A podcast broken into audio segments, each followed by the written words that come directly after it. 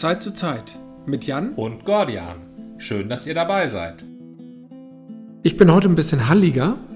Ich bin heute an unserem neuen Tisch und äh, jetzt sitze ich an so einem Tisch, der hat so eine leichte Anmutung von Konferenztisch. Es wirkt irgendwie etwas professioneller. Man fühlt sich äh, aber trotzdem noch, ich fühle mich zu Hause, aber hier ist eben alles noch ganz kahl. Deswegen gibt es jetzt so einen gewissen Hall. Ich habe hier schon ähm, versucht, Dinge aufzuhängen. Aber ich weiß nicht, hört sich das sehr hallig an oder ist es erträglich? Ähm, vielleicht stell, stellst du mal einen Adventskranz auf den Tisch. Ja, das, ähm, da komme ich jetzt aber nicht ran. Aber es wirkt, ich, ich fühle mich hier so ein bisschen offiziell so. Ich lade dann mal zum Gespräch. ja. du, du, merkst schon wieder diese Heiserkeit. Oh. Und ich wollte die bekämpfen heute mal mit einem Bier. Gute Idee. Und zwar einem Anti-Saisonal-Bier. Ich bin ja äh, gerne gegen die Saison. Einfach um hier mal. Ja, einer muss es ja sein. Genau, genau. Schaffen wir ja nicht alle hier. wir wollen ja keinen Schaf anhören. Ich habe mal wieder für, für, mich schon fast ein Klassiker und wir hatten schon mal drüber gesprochen, über die Südseeinsel von Kervida. Ja. In diesem Fall mal wieder Samoa. Langsam kommen hey. wir in diese Situation, dass wir nicht immer neue Biere trinken, sondern auch Klassiker. Was nicht verkehrt ist, weil es hat ja auch sein Recht. Und man kann ja nochmal den zweiten Schluck probieren. Und man kann bei den Craftern nie so sicher sein, ob sie das nochmal genauso hinbekommen wie vor einem Jahr. Das Na, stimmt. Das ja. kann man wirklich nicht. Mhm. In diesem Fall finde ich es auch ganz spannend, denn ich habe insbesondere im Frühling, Sommer, vielleicht auch Frühherbst ein Herz für die ähm, sehr fruchtig-hopfigen Biere und im Winter, na gut, ich bin jetzt nie so der Malzfanatiker, aber dann nehme ich auch gerne mal ein würziges, schwereres Bier. Und jetzt dachte ich mir, ja. zum Winter einfach mal ein sehr fruchtiges, das ist ja ein Double Dry Hopped, also doppelt hopfengestopftes Indian Pale Lager. Was, diese Konstellation muss man mhm. erstmal äh, sich ausdenken. Ja, das ist einmal alles. Typisch Kreativbrauerei. Ein untergäriges. Das ist, glaube ich, das Entscheidende gegenüber einem Pale Ale. Was hast du denn? Ich habe tatsächlich auch in die Klassiker-Ecke gegriffen. Ich habe mir eins von Landgang gegriffen, ja. was ich nur ganz, ganz selten bisher getrunken habe, weil ich das auch gar nicht so häufig im Regal gesehen habe. Das Wolpertinger Dunkle von Landgang. Das habe ich mir vorgenommen. Das habe ich mir bewusst als Flasche noch überhaupt nie gesehen, glaube ich. Ich kenne das, glaube ich, nur gezapft. Ich glaube, ich kenne das gar nicht. Also der Wolpertinger, das ja. finde ich ganz lustig, weil du ja darauf ansprichst, dass Landgang nicht mehr Hopper heißt, weil es hier in Bayern ein, irgendwie am Tegernsee oder so in der Nähe, eine Brauerei namens Hoppe oder sowas oder ein Hopperbräu gibt.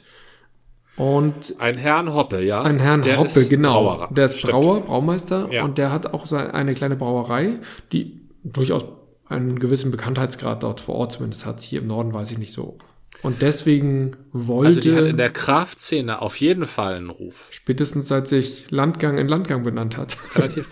Doch, in der Kraftszene ist das ein Begriff, das stimmt so.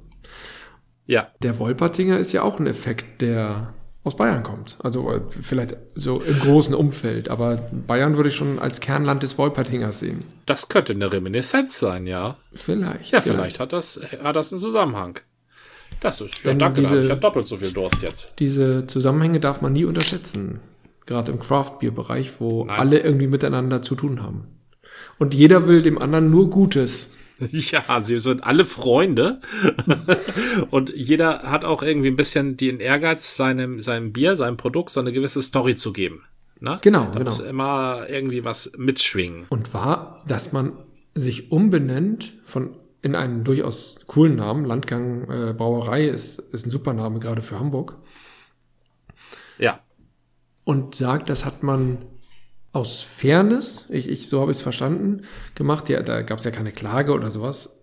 Aus Fairness gegenüber der Brauerei in Bayern, das ist einfach schon ein guter Zug. Das, da sind alle, da gewinnen alle von. Klar, war ein bisschen Aufwand.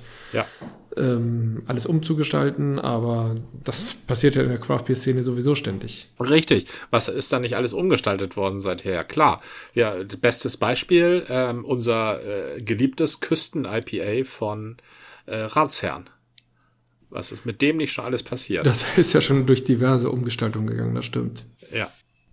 Wollen wir dann mal? Wolpertinger, dunkles. Was ist das genau für ein dunkles? Porter oder sowas? Es, nein, es ist einfach nur ein dunkles Bier. Also ich, das wird wohl ein Lager sein. Genauer steht das hier gar nicht drauf. Da steht mit dem Aber wenn es Wolpertinger ist, dann vielleicht in bayerischer Tradition. Das könnte ein bayerisches Dunkles sein, stimmt. Ja. Wie das Münchner Dunkel. Münchner Dunkel aus Hamburg. Ah, das ist ein Münchner Dunkel. Das ist eins von diesen, die von dem Einbäcker abgeleitet sind. Und schätze ich demnach mal. kommen sie ursprünglich aus Einbeck, sind dann über München jetzt nach Hamburg gekommen. Das ist doch schön. Ja, genau. Das 500 Jahre hat das gebraucht.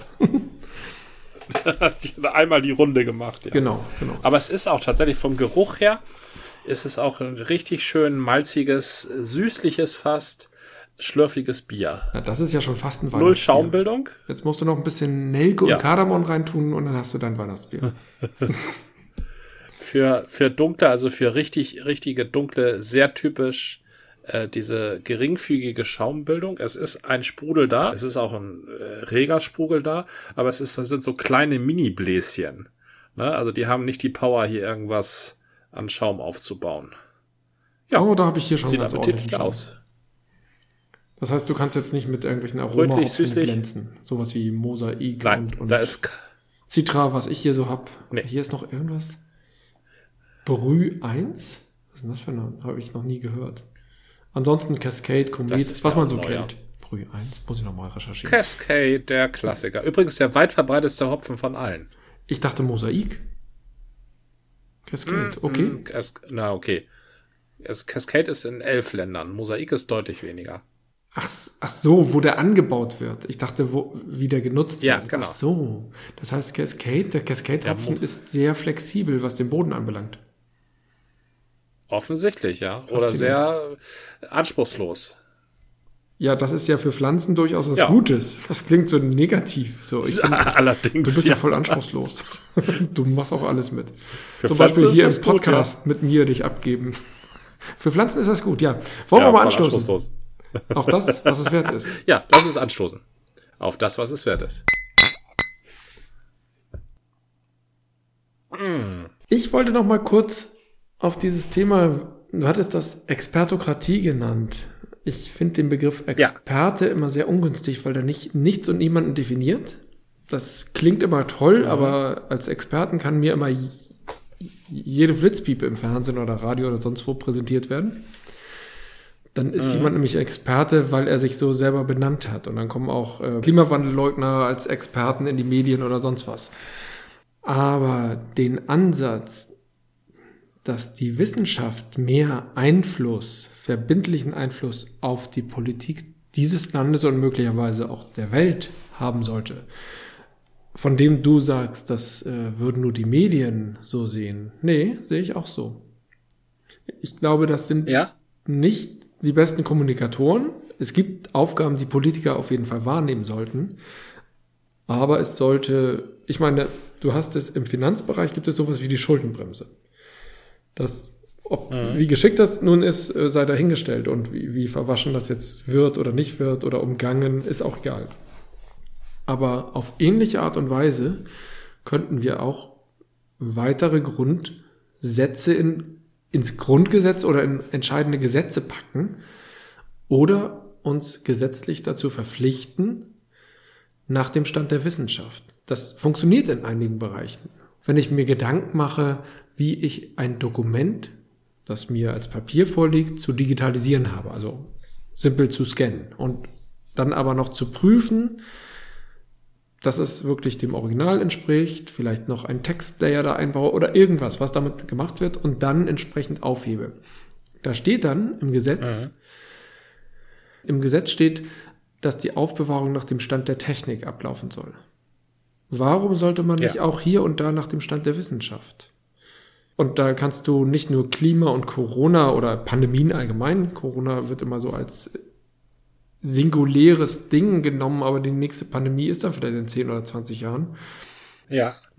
Und der Klimawandel wird uns äh, sowieso noch viele Jahrhunderte beschäftigen, mindestens Jahrzehnte. Warum sollte mhm. die wissenschaftliche Expertise, jetzt sind wir doch wieder bei Experten, aber wissenschaftlich, nicht Eingang finden in die Politik, sei es möglicherweise tatsächlich könnte man sich auch Gedanken machen, ob jemand wie Herr Lauterbach ein gutes Beispiel wäre für jemanden, der Dinge wissenschaftlich versteht und trotzdem politisch ist. Oder eben Einfluss nimmt auf die Grundsätze im Sinne von Gesetzen. Das scheint mir nicht so abwegig. Wobei der Begriff Expertokratie eben ließ mich dann nochmal an unsere Dune-Besprechung erinnern, in der du gemutmaßt hast, dass Frank Herbert für die ferne Zukunft, im Übrigen ist das irgendwas um 20.000. Ich hatte das immer missverstanden. Die 10.000 beziehen Oha, sich auf eine andere Zeitrechnung. Ferner. Ja, ja, ja. Das habe ich auch ah, nicht okay. kapiert die ganzen Jahre. Das habe ich letzt, jetzt erst, wo ich das noch mal ein bisschen mehr recherchiert habe und mir diverse Features auf YouTube angesehen habe. Ja. Und deine Mutmaßung, dass sich die Menschen, wenn sie in den Raum hinausgreifen und dort äh, sich ausbreiten, dann doch so eine feudale Gesellschaft wieder aufbauen und Könige und Herzöge und wenn es sein muss auch Barone äh, ja. zu ihren Anführungen machen und die Demokratie überwinden, halte ich ja immer noch für. Ja. Na gut, es, es könnte sein. Dann ist der Zwischenschritt zu einer Wissenschafts- ah, Herrschaft, Diktatur scheint mir alles zu übertrieben, aber einer Orientierung auf mehr Bindung, nicht in der freien Willens- und Meinungsäußerung, sondern in starken Grenzen dessen, was uns einfach ich meine, die Erde gibt uns Grenzen vor, nicht nur rein räumlich, sondern der Klimawandel setzt uns Grenzen. Die Erde!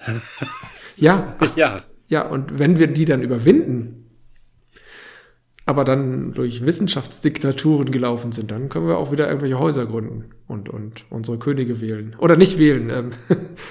Die ersten Könige sind gewählt worden, ne? Waren die ersten Könige nicht Gottkönige in Ägypten oder?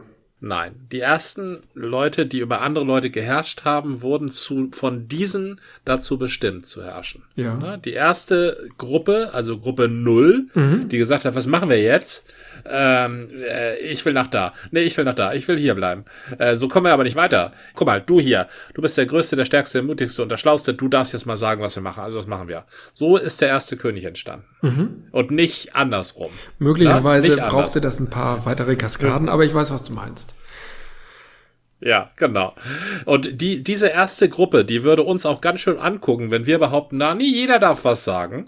Und wir versuchen, den kleinsten gemeinsamen Nenner zu finden, damit alle unter einem Dach sind. Da würde die erste Gruppe sagen, und wie überlebt ihr? Wie überlebt ihr? Der eine sagt links, der andere sagt rechts, der nächste sagt vielleicht, der übernächste sagt ganz bestimmt und dann würden wir sagen, ja, dann bleiben wir stehen. Demokratie, weil wir einfach. Und dann, dann, machen wir eben erstmal nichts und gucken weiter hm? und warten mal ab, vielleicht ergibt sich ja Genau, was. dann machen wir ja. erstmal nichts, richtig, genau. Und aus dieser Erkenntnis, Mensch, das passiert ja gar nichts. Das ist doch ganz klar, wir müssen das ja mal, passiert ja gar nichts. Ähm, entsteht halt das Bedürfnis danach, sich jemandem unterzuordnen, der sagt, so, wir machen jetzt einfach mal das. Mhm. Und im Idealfall jemandem unterzuordnen, der sagt, wir machen jetzt einfach mal das und es ist deine eigene Meinung. Ne? Ja. Weil ein Viertel der Bürger, die sich nämlich noch überhaupt nicht hat impfen lassen, haben eine grundsätzlich andere Meinung, ja. die der widerspricht, die jeder, fast jeder Meinung widerspricht, die du persönlich hast. Ne? Mhm. So. Und, und die wären dann in einer, nicht in einer, unter einem Führer, der endlich mal das Richtige tut, sondern in einer Diktatur, wo sie gezwungen werden. Ja. Also des einen, so einfach ist das Mann, ist des anderen fürchterlichster Diktator. Und das zweite, ganz bedeutende, was du gesagt hast, ist, du hast es als Gesetz hingenommen, dass die Herrschaftsform Monarchie überwunden werden muss, weil das einfach nur vernünftig ist. Da werden wir ja nicht wieder zurückkehren. Diese das, Einstellung das ist. Ich, nein, nein, nein, nein, nein, nein. Das habe ich nicht gesagt. Und ich glaube, dass, ich glaube tatsächlich, dass auch immer wieder Monarchien oder ähnliche Herrschaftskonzepte sich etablieren werden. Durchaus auch ja. aus dem Grund, den du genannt hast, dass die Menschen sich immer wieder, gerade wenn es nicht vorangeht oder Kuddelmuddel, Chaos, äh, Desorientierung, vielleicht dann auch noch Krisen, die sehen sich dann nach einem großen Entscheider. Ich will es nicht Führer nennen, weil ich, na, natürlich haben wir genau diese Situation gehabt, dann noch mit ganz perfiden Methoden dazu, die ins Dritte Reich geführt haben, aber auch andere positive Situationen sind denkbar. Ich will das nicht also das, von vornherein ähm, verurteilen. Nicht jede Herrschaftsform, wo man sich jemandem unterwirft, führt ins Dritte Reich. Sonst hätten wir, sonst wäre das Dritte Reich nämlich keine Singularität, ja. sondern äh, die Fortsetzung, äh, also eine Konstante, mhm, sagen wir genau. mal so. Ne? Ähm, diese, die Idee, dass es altertümlich ist und dass es äh, äh, irgendwie unfair ist, wenn einer über andere herrscht, also dass die Monarchie überwunden wird, ist eine zentroeuropäische Idee. Das ist die Idee der Aufklärung. Mhm. Das ist die Idee von ein paar schlauen Engländern und ein paar schlauen Franzosen Mitte des 18. Jahrhunderts. Ja, die Deutschen haben da auf jeden Fall nicht mitgebüscht. Die Deutschen hatten durchaus ihre Humanisten. Mhm. Also der Humanismus ist deutsch. Ja. Jeder, jeder humanistische Gedanke ist deutsch. Halt nochmal 300 Jahre älter. Mhm. Ähm, und wie das bei den Deutschen so ist, nicht so also sehr ausgefuchst, aber nicht sehr gut gebrandet. die Franzosen sind da schon besser.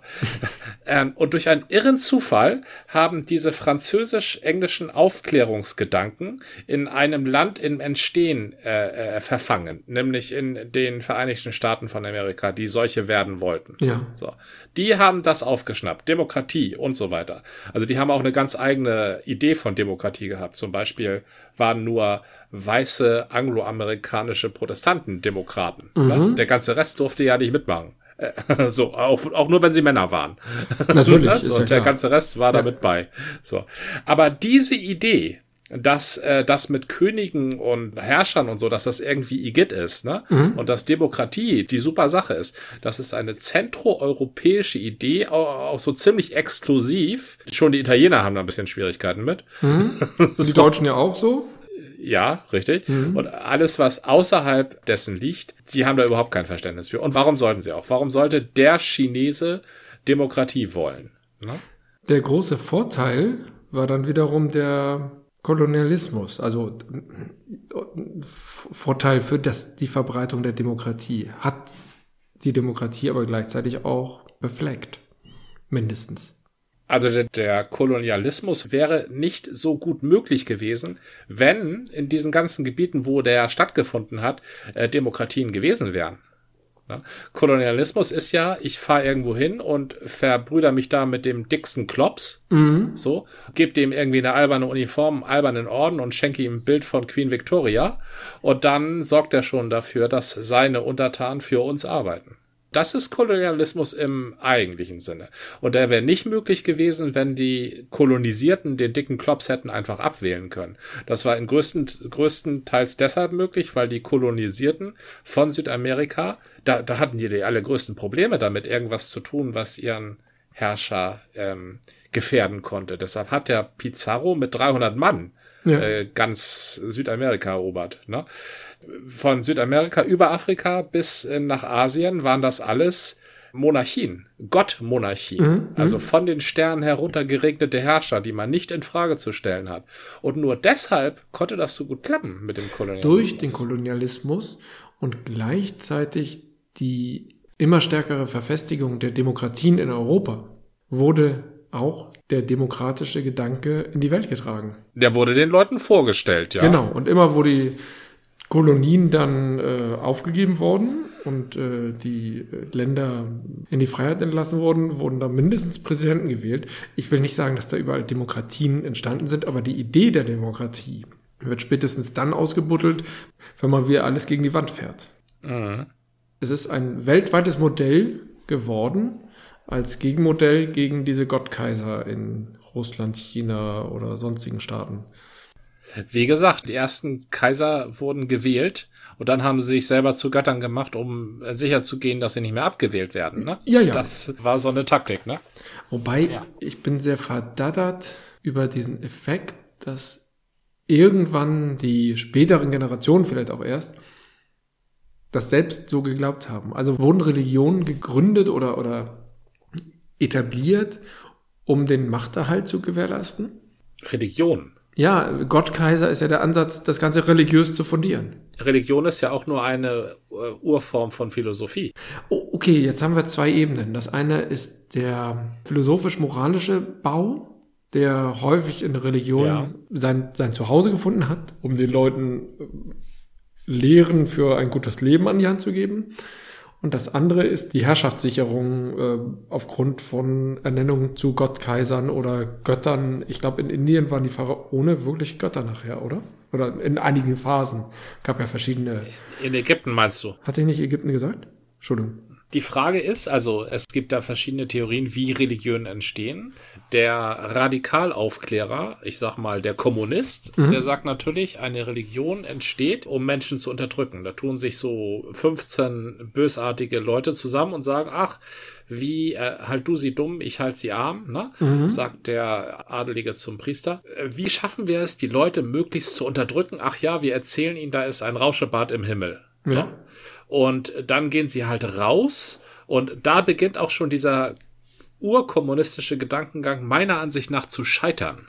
Weil der davon ausgeht, dass die Leute, zu denen die ähm, sechs Leute kommen, die sich verschworen haben, eine Religion zu gründen, dass die Leute, zu denen sie gehen, irgendwie doof sind. Na? Mhm. So. Und, und dann das alles glauben, was diese sechs Leute erzählen. Ähm, der mehr humanistische Ansatz, wie eine Religion entsteht, ist der, äh, Leute überlegen sich, wie die Welt funktioniert und kommen zu dem für sie schlüssigen Schluss, wenn es donnert, muss Thor sein Hammer schwingen. Mhm. Und deshalb ist Thor da. So, und so erklären sie sich die Welt, wie andere Leute, wie Naturwissenschaftler sich mit der ähm, Behelfsformel Mathematik und Physik ähm, das Universum erklären, ohne ja. es jemals gesehen zu haben. Ne? Die Strings, schwarze Löcher, Mhm. Äh, das äh, ist ja alles noch gar nicht gesehen worden, allein wegen Berechnung. Und so ist halt die frühe Religion, ne? ja. der, der Rauschebad im Himmel. Also der muss, der muss ja ein Rauschebad im Himmel sein, sonst wäre ja die Erde nicht da. Wobei der Rauschebad im Himmel ist tatsächlich ein Sonderfall. Ganz viele Religionen haben nach meinem Verständnis aus einem ursprünglichen Naturgeist glauben, dass alles irgendwie belebt ist. Und dementsprechend ist natürlich auch der Donner irgendwie belebt und hat jemanden, der sich darum kümmert. Aber auch die Steine, also die ganze Natur ist mit Naturgeistern belebt. Und dann gibt es natürlich mächtigere und weniger mächtigere.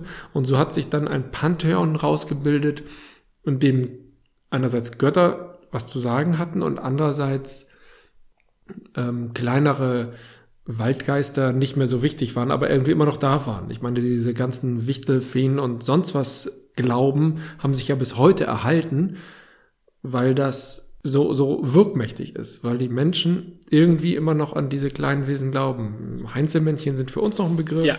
Die Redcaps und die äh, irischen und, und schottischen ist sowieso noch ganz viel übrig, aber auch in den anderen ähm, europäischen Ländern gibt's äh, die Fata Morgana diese Benennung von solchen Begriffen mit Feenwesen. Genau, du sprichst da was sehr Wesentliches an, ja. weil nämlich, was meine zweite These, die humanistische Religionserklärungsthese stützt, man muss schon sehr radikal sein, sehr radikal rational, um zu behaupten, dass die Heinzelmännchen ja. und die äh, Waldnymphen Mittel der Unterdrückung seien, um das Volk dumm zu halten.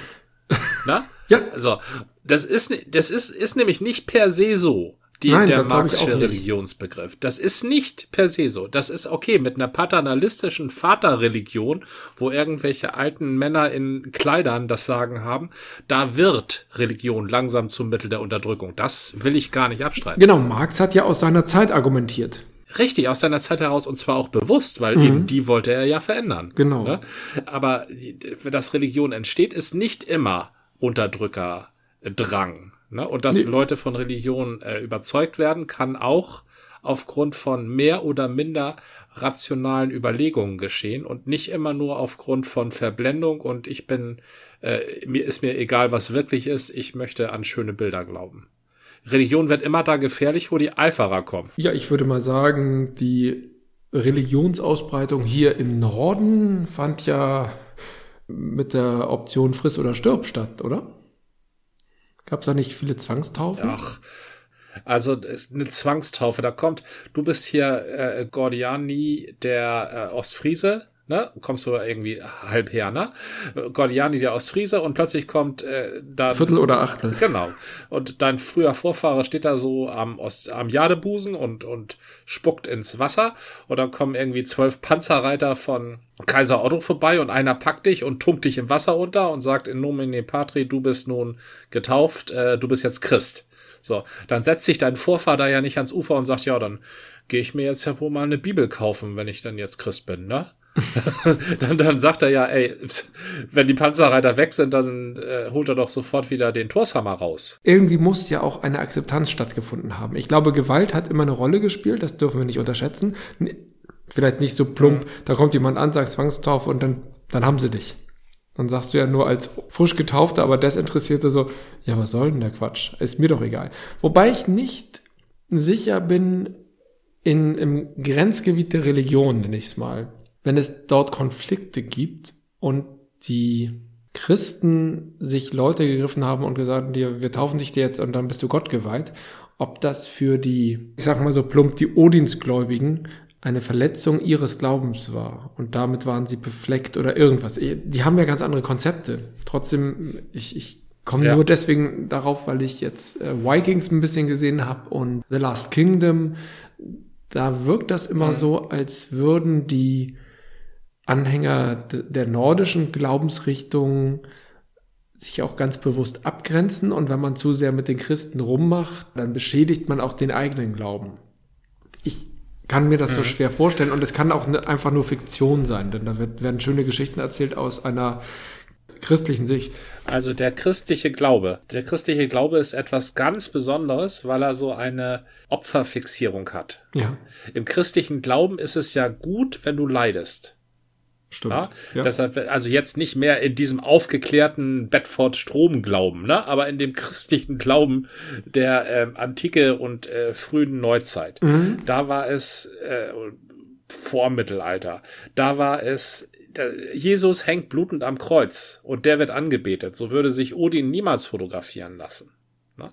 Der christliche Glaube, das ist eine, eine ganz piesige Sache, eine ganz friedlich, ein friedliches Grundkonzept. Ja, das stimmt, aber hatten wir nicht ja? in der griechischen Sagenwelt wie auch bei Odin auch die Situation, dass, ich weiß nicht, ob es Odin war, irgendwie an einer Klippe hing, festgenagelt, äh, ich weiß nicht, auf für menschliche Begriffe eher brutale Art und Weise und hat aus dieser Opferrolle auch irgendwas hervorgebracht? Ja, also der an der Klippe hing, das war Prometheus. Ja, da, das, das war eine das Strafe, weil er den Menschen das Feuer gebracht hat. Ja, aber ja, er hat genau, sich für uns war, geopfert. Hast du ja eben gesagt. Mhm.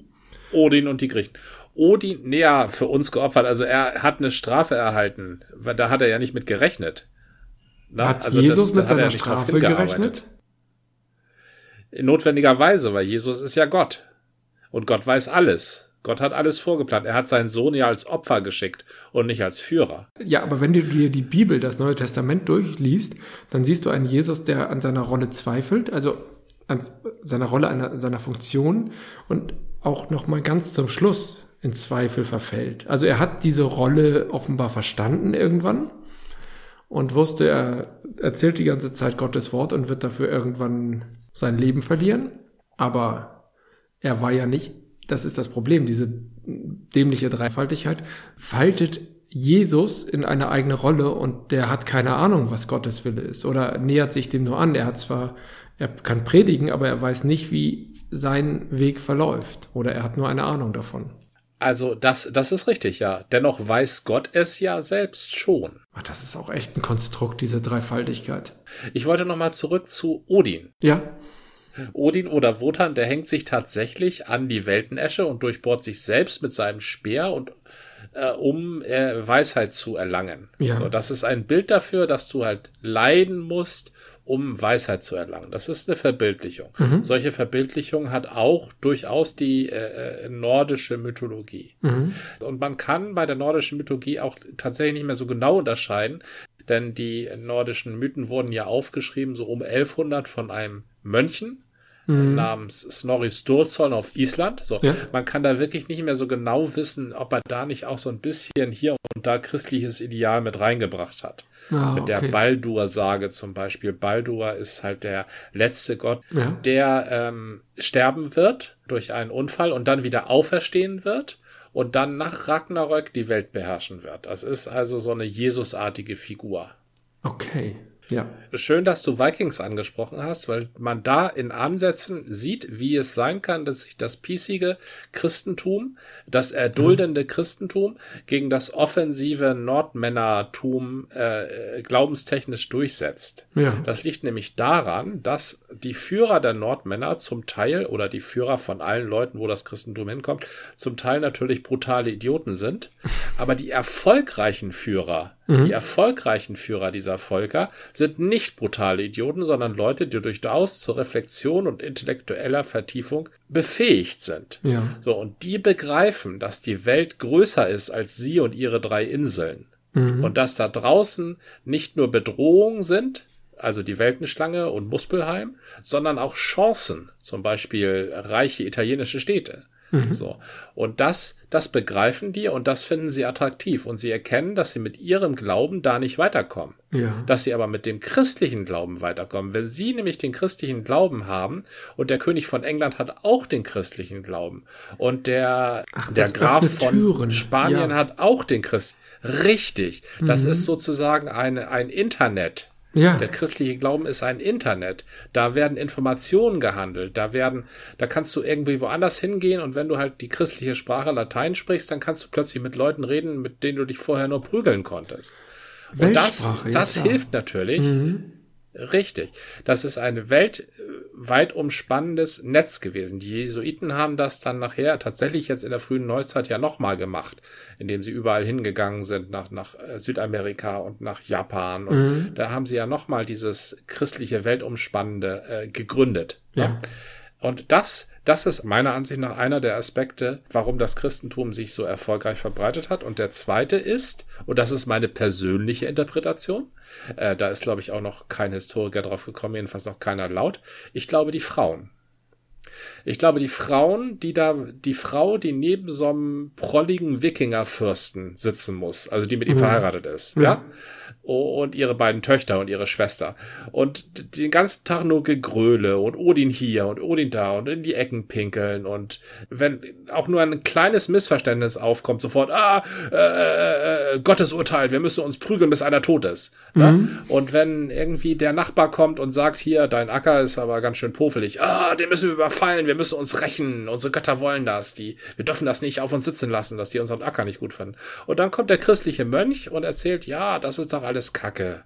Also wir müssen friedlich sein und wir müssen miteinander auskommen und wir sind alles Gottes Kinder und wir sind alle Brüder. Und dann sagt die Frau natürlich, oder sagen die Frauen, das scheint mir etwas kultivierter zu sein als das, wie wir das hier seit einigen Jahrzehnten durchziehen. Mhm. Lass uns mal zuhören, was der Mönch da sagt. So. Und wenn du halt ein Mann bist und wirst von deiner Frau täglich belatschert, hier guck doch mal, das Sofa. Findest du das Sofa nicht hübsch? Hier, guck mal. Hier übrigens noch mal das Sofa. Und hier, äh, hier könnte doch das Sofa gut stehen. Dann bist du irgendwann, dann bist du irgendwann mürbe und sagst, ja komm, lass den herkommen, ich lass mich taufen, ist jetzt scheißegal. Hauptsache, du gibst Ruhe. So. Hatte ich erzählt, wer die Idee für diesen, diesen Tisch hier hatte? Erzähl mal. Na, ich wollte nur so fragen. Das ist eine offene Frage. Ich, ich lasse das einfach mal im Raum. Eine offene Frage. Ja, einfach mal im Raum stehen lassen, ja. Ich finde ihn aber gut. ja. Es gab mal, vor zwei Monaten gab es eine super Überschrift vom Tagesspiegel. Das war so eine Meldung, die ging dann auch gleich bei Twitter rum. In mhm. Bremen sind 80 Prozent schon geimpft aber in Berlin ist jeder Fünfte noch ungeimpft. Warum? Also die Presse wird auch immer schlimmer. Der Artikel soll dann ganz das gut gewesen richtig, sein, ja. aber diese, diese Überschrift war, war super. Das war echt ein Klopper. Ich habe das eigentlich für eine Postillon-Meldung gehalten, aber es war, glaube ich, wirklich der Tagesspiegel und es war einfach, es ist wirklich hübsch. Du wolltest deine Enttäuschung Ausdruck geben über gewisse Fußballspieler und. Nee, äh, die Fußballspieler sind mir egal. Und Sänger. Äh, Sänger sind Sänger. mir auch egal. Also nicht die Sänger, die ich mag. Zum Glück ja. sind die alle, ich, ich war nie ein Xavier Naidoo-Fan oder ein Wendler-Fan. Hat er gesungen? Ja, ne? Da hattest du mal gesagt. Ich, äh, das hat mich alles nicht interessiert. Ja. Ich könnte mir tatsächlich aber auch vorstellen, dass auch Künstler, die ich mag, Meinungen haben oder Haltungen, die ich nicht schätze. Und da sind wir schon wieder bei dem Punkt, mhm. kann ein Künstler eine Haltung haben, die meiner zuwiderläuft? und ich trotzdem mhm. seine Kunst gut finden. Im schlichten Sinne können wir einfach so ein bisschen unterschiedlicher Meinung sein, aber es könnte ja auch sein, dass das ein Menschenfeind ist und ich trotzdem seine Kunst mag. Und das finde ich immer noch. Äh, du, du hattest mal gesagt vor vielen, vielen Folgen, dass du dann diesen Künstler bzw. sein Werk eigentlich möglicherweise nicht richtig verstanden hast. Ich glaube, Wellebeck ist da so ein schönes Beispiel. Ja, richtig. Das stimmt. Wenn, wenn jemand grundsätzlich ein Menschenfeind ist und ich sein Werk schätze, mhm. dann fange ich erstmal an, an mir zu zweifeln, was sehr, sehr wertvoll ist, weil ja. man soll sich selbst die ganze Zeit hinterfragen. Wenn ich mir sicher bin in allem, was ich tue, dass das genau das ist, was ich äh, wollte, wenn ich denke, ich stehe genau da, wo ich stehen wollte, dann bin ich äh, quasi zum Sterben verurteilt. Mhm. Also ständig hinterfragen. Aber wenn ich mich hinterfrage und merke, nee, mit mir ist alles in Ordnung, mit dem stimmt was nicht, dann gehe ich davon aus, ich habe sein Werk nicht verstanden, ja. Aber ein Künstler kann ja ganz bewusst sich mit anderen Facetten befassen als die sein, als, als seine eigene Haltung. Abgesehen davon, dass sich ein Künstler mhm. über die Zeit auch nochmal entwickeln kann. Er kann unterhaltsam sein. Genau, er kann unterhaltsam sein. Er kann sogar interessante Thesen hervorbringen, die mich weiterbringen und trotzdem ist er ein Menschenfeind. Wie gehe ich denn damit mhm. um? Also ich finde, Prinz ich finde die Musik von Prinz ziemlich gut und da würde ich auch jederzeit zu stehen. Ich kann ihn als oder konnte ihn als Menschen überhaupt nicht leiden. Da ja. habe ich kein Problem mit, weil da ist Unterhaltung. Ne? Da ist da ist nicht äh, dieses ähm, ich möchte an etwas wachsen, ich möchte meinen Verstand an etwas schärfen. An Prinz kann ich mein Gitarrenspiel schärfen. Mhm. Aber äh, da, daran will ich nicht wachsen. Aber ich möchte schon an einem Schriftsteller, der anspruchsvoll schreibt, also jetzt nicht äh, da über Science Fiction oder sowas, aber äh, irgendetwas Wesentliches. An dem möchte ich schon äh, wachsen dürfen. Und wenn ich merke, oh, da kommt aber irgendwann, wenn du am Ende bist, kommst du äh, als äh, Misanthroper ähm, Wüstling bei raus, mhm. dann sage ich mir, da lese ich mal lieber nicht weiter. Vielleicht, vielleicht steckt ja in mir ein Misanthroper Wüstling, der da her, her, hervorgezaubert werden könnte. Dann, das will ich mal lieber nicht erleben. Ne? Das heißt, du beschützt dich dann eher selbst. Ja, also mhm. was heißt beschützt? Also ich, ich weiß, dass ich kein Misanthroper Wüstling werden will. Aber das ist, wie du schon sagtest, bei den Künstlern, von denen wir da reden. Und wir wollen ja nicht Fußball spielen und wir wollen auch nicht, wir müssen uns ja nicht Xavier Naidoo Musik anhören. Mhm. Haben wir bestimmt irgendwann irgendwo schon mal gemacht. Ja, der lief ja sogar im Radio. Ich muss dir aber noch was ganz Entscheidendes sagen. Ja. Ich habe neulich mit einem Arzt geredet, mhm. mit einem Krankenhausarzt. Und der sagte mir auf seiner Station, da laufen zwei ungeimpfte Ärzte rum. Und zwar nicht irgendwie gerade aus dem Studium gekommene oder so, sondern gestandene Mediziner. Und es ist auch nicht so, dass äh, das gesamte Pflegepersonal auf den, in den Krankenhäusern durchgeimpft ist. Das ist auch nicht so. Ne? Also das ist, das ja. sind, das ist nicht äh, ein Problem von einem, von Xavier Naidu und äh, einem Fußballspieler. Na, Moment. Das ein, ist ein gesamtgesellschaftliches Problem. Ja, aber Xavier Nadu ist äh, mehr als nur ungeimpft. Also das ist, wenn das nur das Problem wäre, könnte man sagen, ja, Trottel. Äh, und, und natürlich äh, unsolidarisch und so weiter. Ja. Hm, zum Glück haben wir das jetzt mit der Impfpflicht wenigstens äh, so äh, halbwegs geregelt. Aber zurückblickend auf die Zeit ist das natürlich extrem ätzend. Aber du hast natürlich recht. In allen Bereichen, egal ob Mediziner, Künstler, Politiker, irgendwas, gibt es immer diese 20 Prozent. Die 20 Prozent sitzen nicht alle in Sachsen, vielleicht da ein bisschen mehr. Mhm. Oder anderen be bekloppten Ländern. Mhm. Ich möchte mich tatsächlich nochmal ganz deutlich dazu äußern, die, die 20 Prozent sind überall und es gibt ja. überall auch die 80 Prozent. Manchmal sind es nur 75, hast du vielleicht recht. Richtig. Aber die 80 oder eben auch mal 75 Prozent, das sind die, die wir auch in den schwierigsten Ecken unseres Landes und auch, ich weiß nicht, in anderen europäischen Ländern kann ich es nicht beurteilen, nehmen wir mal nur unser Land, immer noch im Blick haben sollten. Nicht, nicht so sehr, dass wir die 20 oder 25 Prozent ignorieren sollten, aber diese 75 bis 80 Prozent, die tragen dieses Land immer noch. Und irgendwie müssen wir mit den 20 Prozent, die ähm, ausscheren, auf welche Weise auch immer, klarkommen. Und das muss dieses Land irgendwie tragen können. Das ist, glaube ich, die Lehre, die wir eigentlich schon seit 100 Jahren vor uns dahin tragen. 20 Prozent können ganz viel bewirken und das müssen wir vermeiden. Also, indem nämlich die mhm. 80 Prozent, die da noch bei klarem Verstand hoffentlich sind oder zumindest nicht völlig abdrehen, sich dann entgegensetzen, wenn diese 20 Prozent den Rest bedrohen. Was ist mit den 20 Prozent Vegetariern? Bedrohen die irgendjemanden? Genau das ist es. Wenn sie die bedrohen. Nee, aber es ist ja, sind ja auch 20 Prozent. Ja. Was ist denn, wenn die 20 Prozent Recht haben? Das wollte ich damit sagen. Es sind nicht mal 20 Prozent. Aber egal. Ich sag nicht, dass sie nicht Recht haben. Die 80 Prozent müssen sich nur dazu verhalten. Und meistens sind die 80 Prozent eher so, hm, 20 Prozent von, oder weitere 20 Prozent sagen, hey, wir müssen aufpassen, die machen hier alles kaputt, die bedrohen uns. Und 60 Prozent sagen, och, links, rechts, weißt du nicht. Ne? Das ist so die träge Masse. Klimaschutz, Autofahren. Wer weiß schon. ja, das ist das Problem. Diese 5, die, die machen mit, weil alle mitmachen, so bis auf die 20 Prozent. Die Hoffnung, dass wir 80 Prozent voll aufgeweckte, aktionistische Klimaschützer, Corona-Feinde oder Bekämpfer und sonst wie tolle Menschen haben. Wäre schön, aber ich glaube da nicht dran. Auch, obwohl man könnte fast Was? sagen, dass das Wahlergebnis dieses Jahr ein bisschen eine Tendenz in die Richtung hatte. Ein bisschen mehr als früher. Darf ich da noch eine ketzerische? ja, natürlich. Ketzerische immer Frage ketzerisch. Stellen? Ja, bitte. Was sagt es denn über dich aus, wenn du dich in quasi jeder Frage des gesellschaftlichen Kontextes auf der 80%-Seite wiederfindet. Was sagt das über dich persönlich aus?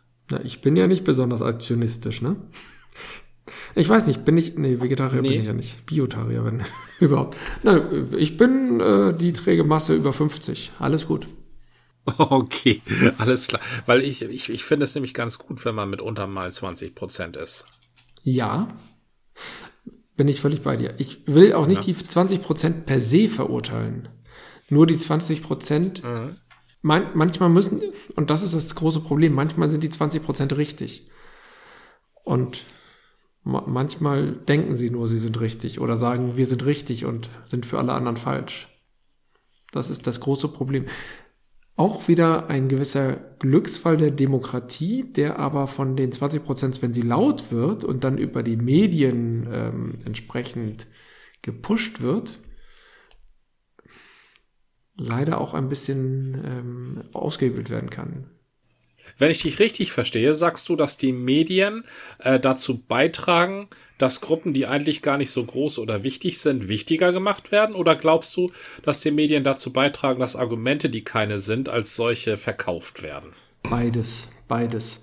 Tatsächlich sehe ich ein Phänomen der Medien im Umgang mit neuen Medien, letztendlich auch eine Form von Konkurrenz und sich dazu irgendwie zu verhalten. Das ist meine mhm. leider für die Vergangenheit nicht richtig belegbare, aber nur vermutete Einschätzung, dass die Medien, die Zeitung in den Zwanzigern dem Rundfunk irgendwie was entgegenhalten wollten und deswegen die besonders äh, effektheischenden oder die Schreihälse präsentiert hat, weil das besonders beunruhigend war und so eine never-ending Story ist. Man hält die Leute irgendwie hm, kontinuierlich an der Zeitung. Und heute reagieren die Medien ja auch immer wieder gehetzt und mit Unverständnis und gleichzeitig Effekthascherei auf die neuen Medien und dann genau mit diesen Effekten dieses False Balance also dass, dass immer gesagt wird, wenn wir jetzt eine Meinung haben, dann müssen wir auch die Gegenmeinung haben, auch wenn die eine Meinung nicht nur Konsens, sondern auch wissenschaftlich zu 99 Prozent belegt ist. Dann kommt da trotzdem irgendein Spinner noch dazu, so als Gegenmeinung, und dann hat man den Eindruck als Rezipient, dass da die eine Meinung ist und die andere und ich kann mich jetzt entscheiden. Und gleichzeitig die Medien auch immer auf irgendwelche aktuellen Hypes in, was weiß ich, Twitter. Twitter ist ein schönes Beispiel. Twitter ist bei den Medien beliebt. durchaus nachvollziehbar, weil das eben so ein Nachrichtenfeed ist. Und gleichzeitig wird Twitter von den Medien meines Wissens oder nach meinem Verständnis immer wieder überschätzt. Heute ist das nicht mehr ganz so, aber letztendlich gehen die Medien auf die lauten Schreihälse in den sozialen Medien viel zu leicht ein, weil sie wissen, damit können sie was bewegen. Nicht, weil sie glauben, dass es, ich, die sind ja auch nicht doof. Das ist vielleicht auch ein bisschen Unverständnis, aber ich glaube auch schon Kalkül, weil sie sehen, oh, da, da brennt gerade irgendwie Twitter oder Facebook oder was auch immer für ein soziales Netzwerk gerade brennt.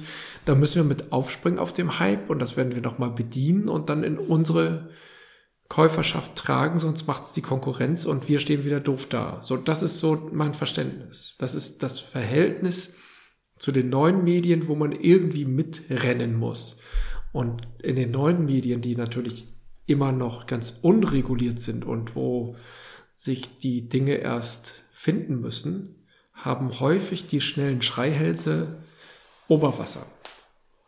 Und das führt bei Einführung von neuen Medien möglicherweise, das wäre jetzt meine Theorie, zu ungünstigen Verschärfungen durch im Konflikt zwischen Alt- und Neumedien, dass die 20 Prozent, gerade wenn sie laut und aggressiv sind, sich sehr viel mehr Gehör verschaffen, als ihnen zusteht. Es können sogar nur 5 Prozent sein, einfach nur weil sie besonders laut und auffällig sind. Das funktioniert im Kleinen, wie hier Bürgerbewegungen, die sich plötzlich als ähm, Zweckverband von 20 äh, Ladenbesitzern in einer Straße entpuppen, aber erst im Nachgang. Oder im Großen wie Querdenkerbewegung. Also grundsätzlich stimmt das, was du sagst. Da ist eine kleine Minderheit und man, wenn man da mal die Prozente runterrechnet, wenn ein Tweet viral geht, mhm. ne? viral geht, von, von einem, von einem Großaccount, von einem 100.000 Leute Großaccount, ja. ein Twitter-Dings äh, viral geht, dann ist das ein Twitter-Dings mit 50, 150 äh, Retweets und 5000 Likes. So. Mhm. Das sind virale Tweets. Das ist so die Größenordnung von viralen Tweets. Und das ist nichts. Das ist eine Kleinstadt im Sauerländischen, ähm, die da eine Sache mag. So. Mhm. Und das wird tatsächlich von den Medien überschätzt. Genau. Diese, äh, diese viralen Tweets von Twitter-Größen, das wird von den Medien überschätzt. Das liegt zum einen an dem, was du sagst, sicherlich. Wir müssen da auf was aufspringen, da entwickelt sich was. Wir müssen die Welle reiten, wir müssen vorne mit dabei sein, das ist mhm. richtig. Zum anderen liegt das aber auch daran, dass die äh, Journalisten, dass sie auch ziemlich mit Twitter verbandelt sind, selber tweeten, ja, ja auch selber wünschen, retweetet zu werden auch selber Follower haben wollen, ja, ja und also nach, Tweet, nach Twitter hineinstrahlen und natürlich verbandelt sind mit vielen den Twitter-Akteuren. Denn gar so Grassroots sind äh, die Großaccounts, die da bei Twitter rumlaufen, ja nun wirklich nicht, ne? Nee. Also Jan Fleischhauer, äh, äh, ähm, Rainer Meyer in Klammern Don Alfonso, mhm. aber auch Natascha Strobel und ähm, Marina Weißband. Das sind nicht irgendwie irgendwelche Leute. Die sich einfach mal einen Twitter-Account gegriffen haben und gesagt, ich will mal ein bisschen tweeten. Nee, das sind schon auf Twitter groß gewordene Leute, klar. Aber die laufen genauso gut in Berlin rum. Die laufen genauso gut in München rum, in Köln rum. Ich würde sagen, mit, mit Twitter groß geworden, nicht durch Twitter groß geworden. Durch Twitter wird doch keiner groß, weil Twitter ja, ist genau. ja gar nicht groß. Ja, also das ist noch ein zweiter Effekt, wollte ich nur sagen. Also dies, die Jono-Blase ist schon mit der Twitter-Blase in einigen Fällen extrem das stimmt, verschwägert. Ja. Nicht nur die Jono, sondern die äh, äh, herkömmliche Medienblase. Die Medienblase, ja. Genau. Da gibt es starke Überschneidungen, weil die Medien, glaube ich, ja. schon Twitter sehr schätzen, ja. Kann ich auch verstehen. Da, äh, gerade in der Beschränkung des ursprünglichen Twitters auf 140 Zeichen, wenn ich mich recht entsinne. Jetzt sind es 280 und früher waren es mal 140. Bist du ja genau in dem Phänomen, dass du schnell Dinge aufnehmen kannst. Du kannst schnell deine Timeline durchschauen und du musst deine Sachen, wenn du selber was schreibst, auch punktiert, kurz, prägnant auf den, auf den Punkt bringen. Punktiert auf den Punkt bringen ist auch super. Also du, du musst genau dieses kurze raushauen, was viele Medienleute ja gut beherrschen. Das ist ja genau deren Werkzeug oder deren Art, Dinge zu verbreiten. Du musst Überschriften produzieren. Genau, du musst schnelle Meldungen also machen. Die, die müssen kurz sein. Tatsächlich ist es so, dass eine Überschrift, wenn, wenn du sie in einen Presseverteiler eingibst, mhm. eine Überschrift, eine Headline, ähm, ein Zeichen Maximum von 175 bis 200 Zeichen hat. Perfekt. Das ist, das mag das dem Laien, dem Laien kommt das sehr viel vor. Ja, genau. Dem Laien kommt das sehr viel vor. Wie meine Überschriften in der Zeit haben aber höchstens 50 Zeichen. Ja, die Überschriften, die, in der, die gedruckt stehen, das sind nicht die Überschriften, die über einen Ticker kommen. Mhm. Die Überschriften, die über einen Ticker kommen, sind lang und aussagekräftig. Ja, und trotzdem immer verkürzend. Mhm. Ich, ich sehe nicht viel Unterschiede zwischen einem äh, Niggemeier und einem Pochard. Oder heißt der Pochard? Ich weiß es nicht. Äh, ja, jedenfalls, da gibt's ideologische, äh, da gibt's sicherlich auch ähm, äh, charakterliche Unterschiede. Also der eine wird sicherlich mehr machen in die eine Richtung als der andere, vielleicht. Mhm. Gehe ich mal von aus. Aber ähm, Medien versuchen beide zu sein. Ein Medium ist etwas, was ähm, das, was ist, aufgreift und versucht, dem, ähm, den er als Leser oder Kunden identifiziert hat, verständlich zu machen verständlich für den aufzubereiten. Jetzt, jetzt greifst du dir die These auf, äh, the medium is the message. Dass du das Medium selbst. Nee, the messenger. The medium is the messenger? Was? Das verstehe ich nicht. Das Medium ist, das Medium ist doch nicht die Botschaft. Aber hieß nicht so ein Spruch immer? Mist. Dass das ja. Medium mit der Botschaft etwas macht, in, weil, weil das Medium die Botschaft formt. Und auch nicht dem Messenger. Ja, die, das, das Medium formt die Botschaft, das ja, stimmt, ja. Natürlich ist, das Medium ist die Botschaft, ist natürlich verkürzt, aber ich, vielleicht war der Satz auch ein bisschen anders. Aber es zielt darauf ab, dass das Medium ja. die Botschaften verändert. Also je nach Medium werden, die, werden ja. aus den Botschaften andere Botschaften und werden auch anders mhm. rezipiert. Äh, früher wurden sie nur gelesen, dann wurden sie irgendwie ausgestrahlt, jetzt werden sie retweetet, wie auch immer. Beispielsweise in der, wenn jetzt die Impfpflicht kommt, mhm. ja? ja. wenn jetzt die Impfpflicht kommt, dann wird auf, dann wird in der Welt stehen, ah, ähm, Freiheitsbeschränkung, ähm, die Impfpflicht ist da. Ja. Oh nein, Impfpflicht wird in der Welt stehen. Und in der Süddeutschen Zeitung wird stehen, endlich Impfpflicht. Mhm. Jetzt wird alles besser. So. Aber beide würden reagieren. Dann gibt's da noch gewisse Medien, die denken sich natürlich, dass ihre Leserschaft irgendwas gerne lesen würde ja, und äh, suchen sich die Nachrichten entsprechend und präsentieren die überdurchschnittlich. Ja. Zum Beispiel, pff, äh, zum Beispiel die Taz findet mhm. ständig irgendeinen reichen Schnösel, der Steuern hinterzogen hat. Genauso wie die Bild ständig irgendeinen Fall von Migrantengewalt findet. Irgendwo. Das hat auch alles stattgefunden, ja. Aber das muss man ja nicht so werten in einer Größenordnung, die es tatsächlich nicht hat. Das ist das Problem mit dem anekdotischen Erzählen. Das ist ein Problem des anekdotischen Erzählens. Die greifen ja. sich Anekdoten raus und dann der Leser neigt ja. dazu, Medieninhalte zu verallgemeinern, wie Medien ja auch eigentlich zu verstehen sind. Die heutige Erzählung ist doch, ich schildere dir ein Beispiel, damit du das hochdenken kannst, skalieren kannst in deinem Kopf auf, das sind 20 Prozent, die das so machen, wie auch immer. So, ja. so funktioniert ja die, Und diese, das ist das. Ja, diese neue Erzählung, ne? Die, ich habe das immer in der Zeit. Ja. Die bringt dann irgendwie José Rodriguez, der irgendwie in Brasilien dies und jenes Problem hat und daran wollen sie ja nur zeigen, Hunderttausende haben dieses Problem. Wir haben jetzt uns einen rausgepickt. Und auf der anderen Seite gibt's dann die Medien, ja.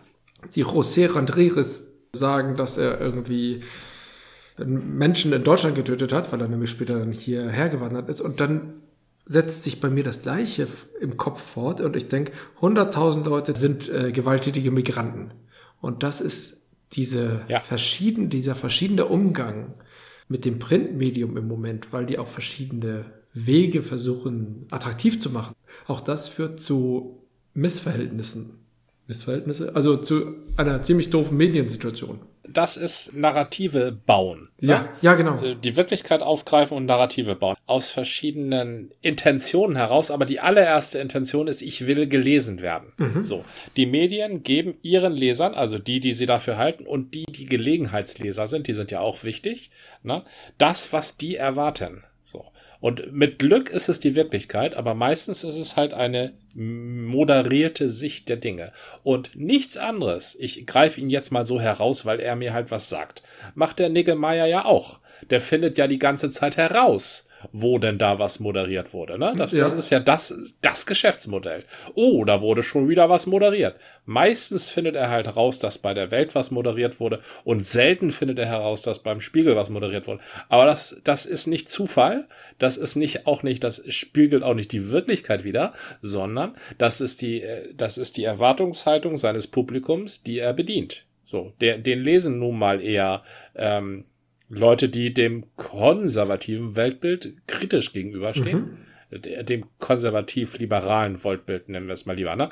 Und dem ähm, so, sozialen, zugewandten, äh, äh, ähm, gleichmachenden Weltbild äh, gegenüber äh, positiv gegenüberstehen. So, und das sind seine Kunden und die bedient er. Und äh, sowas gibt's übrigens auch auf der rechten Seite. Die kennen wir nur nicht, diese, diese ja, Leute. Ja. Aber die gibt's, die, ja, die gibt's auf der rechten Seite auch. Und, und weniger aufgeklärte Leute erkennen die nicht als solche. Ne? Weniger genau, das ist das Problem. Leute, die sagen, oh, das ist ein Investigativer, der uns erklärt. Zufällig findet er häufiger raus, dass beim Spiegel und bei der Taz was nicht stimmt und seltener findet er raus, dass bei der Welt was nicht stimmt. Aber im Ganzen erklärt das auch. Der heißt dann Reitschuster. Mhm. So. Und wenn ich so ein uninformierter Mensch bin, ja, oder nicht so viel auf Twitter wie du und ich, dann ist für mich Reitschuster genau dasselbe wie Niggemeier. So, die kann ich nicht voneinander unterscheiden. Oder Tilo. Oder Tilo, ja. Den Oder, Reitschuster würde ich äh, fast noch eher mit, also Tilo Jung in Verbindung setzen. Also Negemeyer ist natürlich auch aktiv, sag ich mal. Ich glaube, du hattest dich mal sehr kritisch ja. über Aktivismus bei Politikern geäußert. Hm, wobei ich da auch denke, auch, auch Aktivisten ja. dürfen Politiker sein. Das ist dann deren Job. Hm, aber auch dürfen Journalisten Aktivisten sein? Oder ist es eine im hm. strengen Sinne unzulässige Vermengung. Grundsätzlich denke ich, jeder Mensch, der kein Aktivist ist, macht etwas falsch. Ne? Das Und so, gut. so lebe ich auch. Ich habe meinen Lebtag gemeinnützig gearbeitet. Ja. Seit immer. Mhm. Und äh, bei meiner Frau ist das genauso. Die macht momentan ein Drittel gemeinnützige Arbeit. Das können wir uns eigentlich gar nicht leisten. Ne? Aber das ist, ist halt so. Mhm. Weil es sind wichtige Sachen. Das sind wichtige Dinge. Und ich denke, jeder, der kein Aktivist ist, macht grundsätzlich was falsch. Also lebt hinter seinen Möglichkeiten. So. Ein Politiker allerdings, ne? ein Politiker allerdings, der heißt Politiker, weil er für alle da sein muss. Ne? Er, er muss natürlich tatsächlich eine gewisse Klientel, die ihn gewählt hat, muss er fairerweise vertreten. Im Idealfall ist das sein Heimatlandkreis. Mhm. Ne? Aber im weiteren, weiteren Sinne ist das.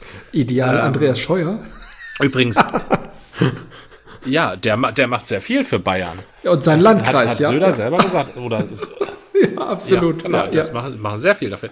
Ja, ich, ich weiß nun nicht, wir haben ja jetzt im Bundestag ganz viel neue, junge Abgeordnete von sonst woher, so lauter 20-Jährige, ne? Mhm. Ich bin mal gespannt, inwieweit die sich ihren Landkreisen verpflichtet fühlen mit ihrer ganzen neuen Ehrlichkeit, die sie so in die Politik tragen wollen, ne? Aber du vertrittst nicht immer nur ein Ideal. Im Idealfall vertrittst du ein Ideal sehr übergeordnet und dann äh, im genaueren die Wähler, die dich gewählt haben, weil für die setzt du ja im Bundestag. Mhm. Ne? Aber wenn du nebenher auch noch möchtest, wenn du nebenher auch noch Erik Marquardt bist, der hat es nun leichter, der sitzt, glaube ich, im Europaparlament. Genau. Aber der ist extrem idealistisch. Ne? Mhm. Der möchte halt die Situation in Moria klären. So, da hat nun sein Wahlkreis speziell nichts von, ne? Ja. wenn er die Situation in Moria klärt. Ne? So, das, und das, da denke ich, manche Leute sind tatsächlich in einer NGO deutlich besser aufgehoben als in einer repräsentativen Demokratie. Möglicherweise hast du recht, dass sie da eigentlich hingehören, aber in ihrer Rolle als Politiker gegebenenfalls mehr bewegen können. Und sei es nur, weil sie mehr. Ja, dafür ist die Politik aber nicht da. Ja, aber wir wählen also sie dafür doch. ist die Politik äh, nee, halt nicht willst da. Willst du bestimmen, wofür die Politik da ist? Für Klientelpolitik oder, oder äh, Bereicherung des Landkreises? Was ist denn das für ein. Also, ich wähle doch vielleicht Politiker. Ja, Nein. ich möchte bestimmen. Nein, ich wähle hier Politiker aus, äh, meinem, will ich ja. aus meinem Be Wahlbezirk, doch nicht, weil ich davon profitieren möchte, dass hier die Radwege besser werden. Das, das sind andere Strukturen. Nein? Ich, nein. Ich ah. wähle die, weil sie in meinem Sinne das Land führen. oder mitbestimmen, wie das Land geführt ah, werden soll. Entschuldigung. Ja, du hast da eine ganz eigene Perspektive. Das ist richtig. Aber du bist, soweit ich weiß, auch nicht in einem Verein, oder? Ich war mal in einem Verein. Nein, ich bin in keinem Verein. Du hast völlig Bist recht. du jetzt momentan in einem Verein? Nein, Du bist in keinem Verein, du bist in keiner Bürgerinitiative, du bist auch nicht in der Vertretung der Jungunternehmer Winterhudes. Aber wenn du, wenn du in sowas bist, wenn du in sowas ja. bist, ne, in so einem Verein, und äh, die sind meistens regional organisiert und du vertrittst da irgendwas, dann hast du schon mit dem Politiker aus deinem Wahlkreis zu tun. Mit dem hast du schon zu tun. Das ist dein Ansprechpartner für allerhand. Und mit dem redest mhm. du auch häufig, den lädst du ein, der kommt zum Grünkohlessen vorbei. Ich rede jetzt vielleicht mehr so aus der ländlichen Perspektive, ne? Aber da gibt ja auch sehr gut. viele Wahlkreise. gut. So. Und der kommt zur Treibjagd vorbei, der kommt vorbei, wenn Schwarzbieranstich ist. Ähm, was ich sagen wollte ist, natürlich vertreten Politiker ihre Wahlkreise. Du hast eine andere Position, ja, aber wenn du in einem, wenn du dich engagierst, ich, ich engagiere mich, ich habe mit Politikern zu tun, ähm, und die, mit denen, mit denen versuche ich auch was abzukaspern und dann hoffe ich natürlich, dass die irgendwo hingehen und in meinem Sinne da irgendwie einwirken. So. Das ist so. Aber doch fachlich und, das machen und nicht auch. lokal. Bei dir ist es doch fachlich und nee, nicht lokal. Überregional. Ja, da, da ja, genau. ist es fachlich, ja, stimmt, ja. Ja, ja. ja. Ja, aber Politiker das ist doch wieder das, was du, ja, aber das ist doch das, was du immer predigst, um es mal so zu sagen, das sind die Interessenvertretungen aller Art. Ja. Das, das ist aber noch davon unberührt. Worauf ich jetzt mal hinaus wollte, ist, dass die Politiker mhm. von Leuten gewählt werden, um sie zu vertreten. Wir schicken dich nach Berlin. Und das ist in urbanen Bereichen ist das anders, ja. Also ich meine, ja. Unsere Politiker stehen hier auch auf der Straße rum. Tatsächlich habe ich hier auch einen Politiker, den ich immer gerne wähle, wenn er zur Wahl steht, weil das persönlich ein toller Typ ist.